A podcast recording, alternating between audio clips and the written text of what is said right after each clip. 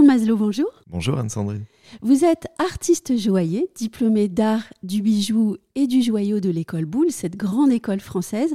Je vous ai aujourd'hui invité au micro parce que vous travaillez des matières insolites pour la joaillerie, en lieu et place par exemple des pierres précieuses. Donc vous utilisez la brique, l'acier brut, le béton, des matières qui appartiennent à d'autres mondes et notamment celui de la construction. Pourquoi est-ce que vous vous libérez autant des codes de la joaillerie traditionnelle? Alors je pense que j'en ai eu un peu un ras-le-bol de voir à chaque fois, euh, lorsqu'on parle de bijoux de haute joaillerie, oui. de voir que du diamant, des pierres précieuses, des pierres taillées en fait par l'homme. Et je voulais en fait sortir de ces codes-là pour rendre hommage et valoriser des matières qu'on n'a pas l'habitude de voir dans, ces, dans les bijoux. Je fais une petite parenthèse, mais en fait la joaillerie, c'est l'art de sublimer le joyau. Oui. Et moi, je me suis dit pourquoi en fait euh, un joyau en fait serait pas juste euh, un morceau de brique ou euh, une pierre ornementale qui qui n'a pas vraiment de valeur sur le marché de la joaillerie, Mhm. mais en tant que telle, en tant que matière brute naturelle et sublimée par le travail de la main et, de la- et de la- et du métal, ne pourrait pas être aussi belle qu'une gemme. On le voit bien, par exemple, dans les vitrines de la place Vendôme. On voit de superbes pièces, parfaites, si j'ose dire, au sens traditionnel des choses, ou polissées. Et vous, on a le sentiment que vous aimez faire un pas de côté, laisser surgir de la pièce une autre histoire. Oui, c'est exactement ça. Oui. J'aime bien en fait laisser la pierre déjà s'exprimer, la matière s'exprimer euh, d'elle-même. Donc en fait, euh, lorsque je travaille une pierre, je vais venir euh, ce qu'on appelle la cliver. Donc c'est trouver une faille dans la pierre brute avec un petit outil et un marteau taper à cet endroit pour que en fait elle se sépare et donne place à quelque chose d'imprévu, des quelque chose de naturel. On, on découvre des fois des imperfections qui sont euh, très belles. Mais nos auditeurs, ils pourraient se poser la question de la valeur. Où est la valeur dans un bijou qui, euh, qui sublime un morceau de béton? La valeur, elle est dans tout le travail de la réflexion déjà, Oui. euh, donc de, de la recherche, du travail, en fait, du temps de travail. Et c'est là que c'est intéressant, c'est que en fait, on met plus la valeur sur la pierre en tant que telle, Mhm. mais plus sur l'ensemble. J'ai eu beaucoup cette remarque quand je travaillais avant euh, pour des grandes maisons. Je montrais souvent les, les travaux que je faisais euh, à des proches et ils me disaient bah, euh, ça coûte combien cette pierre? Et Oui. en fait, je leur disais les montants. C'était pour moi euh, en fait du délire parce que ça montait à des centaines de milliers d'euros. Et en fait, je me dis, mais cette pierre-là coûte autant que Mhm. tout le travail de l'artisan euh, ou de l'artiste qui a œuvré pour euh, mettre en valeur cette pierre. Donc, j'ai voulu prendre la question à l'envers, aller plutôt à contre-courant et plutôt euh, valoriser le travail de la main et du, du joaillier. Et utiliser des matériaux différents, pour vous, c'est aussi s'éloigner euh, du recours à des matériaux extraits dans des conditions, on va dire, un petit peu manquant d'éthique ou irrespectueuses pour l'environnement aussi. Oui, c'était euh, une façon aussi de plus utiliser ces matières comme le diamant ou euh, les- en fait tout ce qui est pierres précieuses euh, pour pouvoir euh, travailler de façon un peu plus éthique et de, de montrer qu'il y a d'autres matières tout aussi belles, voilà, qui n'a pas besoin de d'extraction ou de, en fait, de demander autant de d'énergie pour les, les extraire de la terre. On va peut-être faire un inventaire de toutes les matières que vous utilisez parce que vous êtes tellement créatif là-dessus que je pense qu'il faut le dire à nos auditeurs. Alors, quelles sont ces matières? Alors, on va parler euh, déjà des, des matières issues de l'architecture. Oui. Il y a le marbre blanc, par Mhm. exemple, euh, qui vient de Carrare. Euh, il y a la brique que j'ai rencontrée en Occitanie, déjà par le biais de Jérôme Louis Tarboriage, qui, qui a initié en fait une rencontre avec une briqueterie qui était laissée à l'abandon. Il y a l'acier. Je l'ai rencontré au Japon, mais j'ai plus particulièrement travaillé l'acier damassé. C'est juste une superposition, comme un millefeuille de différents aciers que Mhm. j'ai soudés ensemble. Il y a des matières comme euh, la malachite, l'onyx, euh, le lapis lazuli. Ce- C'est ce qu'on appelle des pierres ornementales. Oui. Il va y avoir euh, aussi du laiton, c'est un alliage. Euh, je vais plutôt l'utiliser pour faire des objets là. Euh, par exemple pour créer l'écrin. Mhm. Et en même temps que les matières, vous, vous travaillez aussi sur les, les textures. Et là aussi, vous vous inspirez d'autres métiers d'art via la ciselure, la gravure. C'est ça? Qu'est-ce que ça vous apporte d'aller chercher chez les autres métiers d'art une inspiration? Je trouve que c'est la meilleure façon de, de s'ouvrir à, à d'autres euh, sensibilités. Euh, par exemple, ce qui était intéressant durant ma formation, donc à l'école Boulle, c'est qu'il y a différentes sections, c'est-à-dire il y a la section art du bijou et du joyau, mais à côté de ça, il y a l'espace où, il y a la ciselure, la gravure. Ensuite, il y a le tournage sur métal. Mais il n'y a pas que ça. Il y a le travail du bois, il y a la marqueterie, le design. Euh, en fait, tous ces corps de métier, euh, finalement, euh, se rejoignent. Et, moi, en fait, je le, j'essaye de, en fait, de m'intéresser et de croiser ces savoir-faire avec le mien euh, pour le rendre déjà plus riche dans, dans ce que je propose, c'est-à-dire euh, je vais emprunter quelques techniques, euh, par exemple à la ciselure, pour créer justement plus de, de motifs dans la matière, offrir un panel un peu plus important et différent de ce qu'on peut voir dans le bijou. Il y a aussi, comment dire, la façon d'aborder le métal par exemple. Euh, c'est des, outils complètement différents. Donc euh, j'aime bien aussi euh, emprunter quelques outils à des savoir-faire pour les appliquer et les détourner de leur usage à mon métier. Donc alors, ça peut paraître complètement loufoque, mais pour vous donner des exemples, il y a des, par exemple des outils qui utilisent par exemple le forgeron qui sont assez disproportionnés, c'est beaucoup de marteaux. Euh, ces marteaux-là, j'aime bien les emprunter et les hum, texturer déjà sur le plat du marteau pour euh, créer une empreinte, pour créer une texture sur le marteau que va laisser une empreinte sur le métal. Pareil, il y a, tous ces outils euh, liés à la ciselure qui sont des, des ciselés. Donc c'est comme des crayons en fait qu'on va utiliser euh, en tapant sur le sur l'outil euh, avec un marteau. En fait, on va venir dessiner euh, en fait un, décor. J'ai créé une collection d'outils qui en fait sont entre le poinçon et le ciselé. chaque outil a sa, a sa, on va dire sa signature et en hyper, hyperposant différents outils, ça va créer des motifs qui sont complètement uniques. Vous entretenez aussi un lien euh, très fort avec l'architecture. Je me souviens d'une série qui s'appelait Les ombres portées et qui rendait hommage à deux architectes, l'italien euh, Carlo Scarpa et le japonais Tadao Ando. Est-ce que vous pourriez décrire ces bijoux-là pour nos auditeurs, déjà qu'ils puissent visionner euh, si je peux dire, les, objets. Et puis aussi nous dire comment l'idée de cette série est-elle née. Et puis peut-être aussi nous expliquer pourquoi vous entretenez ce lien avec l'architecture. Cette série, c'est une, une série de 12 pièces qui forment des paires, qui s'assemblent en fait entre elles et en fait qui viennent euh, comme des Lego euh, s'emboîter entre elles. Euh, c'est des architectures qui sont finalement comme des ombres.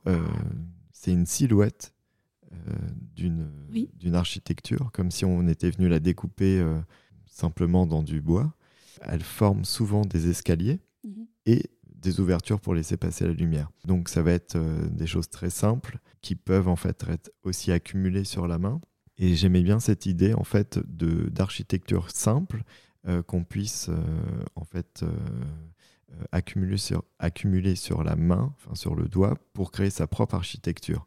En fait, elles sont toutes complémentaires, elles se elles s'hyperposent et c'est-à-dire on va venir euh, utiliser euh, deux ou trois bagues maximum sur, la, sur le même doigt euh, pour composer sa propre architecture. Aussi, ce que j'ai pensé, c'est les bijoux tels quels peuvent être juste posés sur, sur la table ou lorsqu'elles ne sont pas portées sur la main, on les laisse sur la table ou à un endroit de la maison et quand il y a en fait de la, la lumière du soleil qui arrive, ce qui est intéressant c'est que ça projette en fait cette ombre d'architecture sur la table en fait. Et, est-ce que l'architecture euh, conduit euh, votre réflexion pour d'autres collections ou même votre travail dans son entièreté? En fait, elle, euh, elle m'inspire beaucoup, notamment donc l'architecte Carlos Scarpa parce qu'il travaille beaucoup sur les ombres et lumières. il a beaucoup travaillé aussi sur les escaliers. en fait, déconstruire quelque chose qui était lisse, où il vient intégrer une petite géométrie, donc qui accroche la lumière et je trouve que c'est intéressant de le retranscrire euh, sur le métal, qui soit pas toujours lisse et qui crée en fait une accroche sur la lumière. Et Tadao Ando, en fait, il m'a beaucoup inspiré pour ses ouvertures. il travaille beaucoup sur les ouvertures sur le ciel ou sur la nature. il est très monomatière des choses, des architectures euh, qui peuvent être simples euh, au premier regard, mais en fait, euh, dès qu'on commence à s'y intéresser, il y a vraiment beaucoup de subtilité et je trouve ça vraiment très intéressant. Ça m'a beaucoup inspiré et en fait, j'ai commencé à intégrer des escaliers dans, et des petites ouvertures de façon subtile dans mes pièces. Oui. D'ailleurs, je vous enverrai une photo pour illustrer ça. Et surtout, moi j'ai toujours admiré euh, les architectes, euh, que ce soit architectes, euh, des grands architectes de renom comme, comme Tadao Ando, mais aussi les architectes qui travaillent en intérieur, qui créent un espace dans l'appartement, dans son lieu de vie. donc, c'est des, des, petits détails comme ça de l'architecture qui viennent nourrir en fait ma pratique et ma recherche de texture. Donc j'ai créé toute une texturothèque. En fait, c'est l'illustration de, toute cette inspiration euh, liée euh, à tout ce que je vois dans l'architecture et, et, dans son intérieur que je peux euh, retranscrire sur le, bijou finalement. Est-ce que la représentation du bijou évolue selon vous? Parce qu'on voit bien des artistes comme vous portent d'autres idées et, commencent à ouvrir d'autres possibilités pour le bijou. Est-ce que de ce fait, le, bijou va évoluer vers autre chose Alors je pense que le, bijou, évidemment, il va évoluer. D'ailleurs, il existe depuis, depuis la nuit des temps. Je pense que euh, c'est vraiment euh, lié à la fonction première d'un bijou. En fait, quel statut on va lui donner? Avant, en fait, euh, c'était un talisman. Ça dépend aussi de la civilisation, de la culture. Il y a beaucoup de gens en fait qui, qui considèrent le bijou comme, comme symbole d'union. Mhm. Donc pour les mariages, pour les, faire passer un message d'amour. Mais ça peut être aussi juste euh, un souvenir en fait qu'on veut marquer dans la matière. Euh, ça peut être euh, donc réactivateur de souvenirs. ça peut être juste quelque chose de un objet avec lequel on se sent bien. Ça va être quelque chose donc il va y avoir un, rapport à la protection, au bien-être. et c'est pour ça que. mais le bijou, il peut être aussi un marqueur social. Mais, mais par ailleurs, on voit avec votre travail qu'il peut devenir un, manifeste, une déclaration. Oui, oui. Mais souvent, oui. Euh, les personnes qui, par exemple, qui viennent me voir pour commander un bijou, euh, c'est euh, pour marquer leur histoire, pour marquer leurs souvenirs. Ils ont eu un, événement marquant dans leur vie dont ils veulent se souvenir et ils se disent, en fait, c'est avec cet artisan, cet artiste-là euh, qui va m'accompagner pour retranscrire au mieux mon message.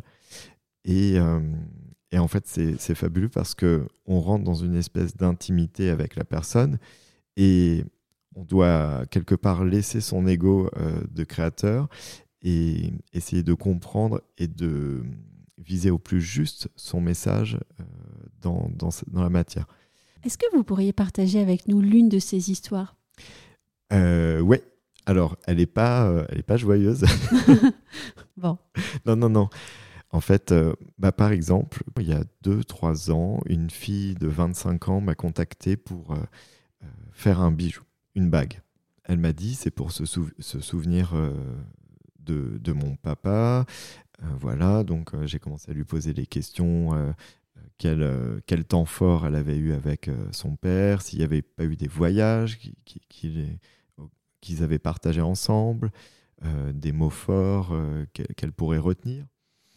Et euh, au fur et à mesure, en fait, elle me fait la confidence que son père est, est en train de, de mourir, qu'il est, enfin, qu'il est atteint d'une maladie incurable, et que en fait, c'est son père qui lui a en fait offert l'opportunité de faire un bijou, enfin, de, en fait, de s'acheter quelque chose. Mhm.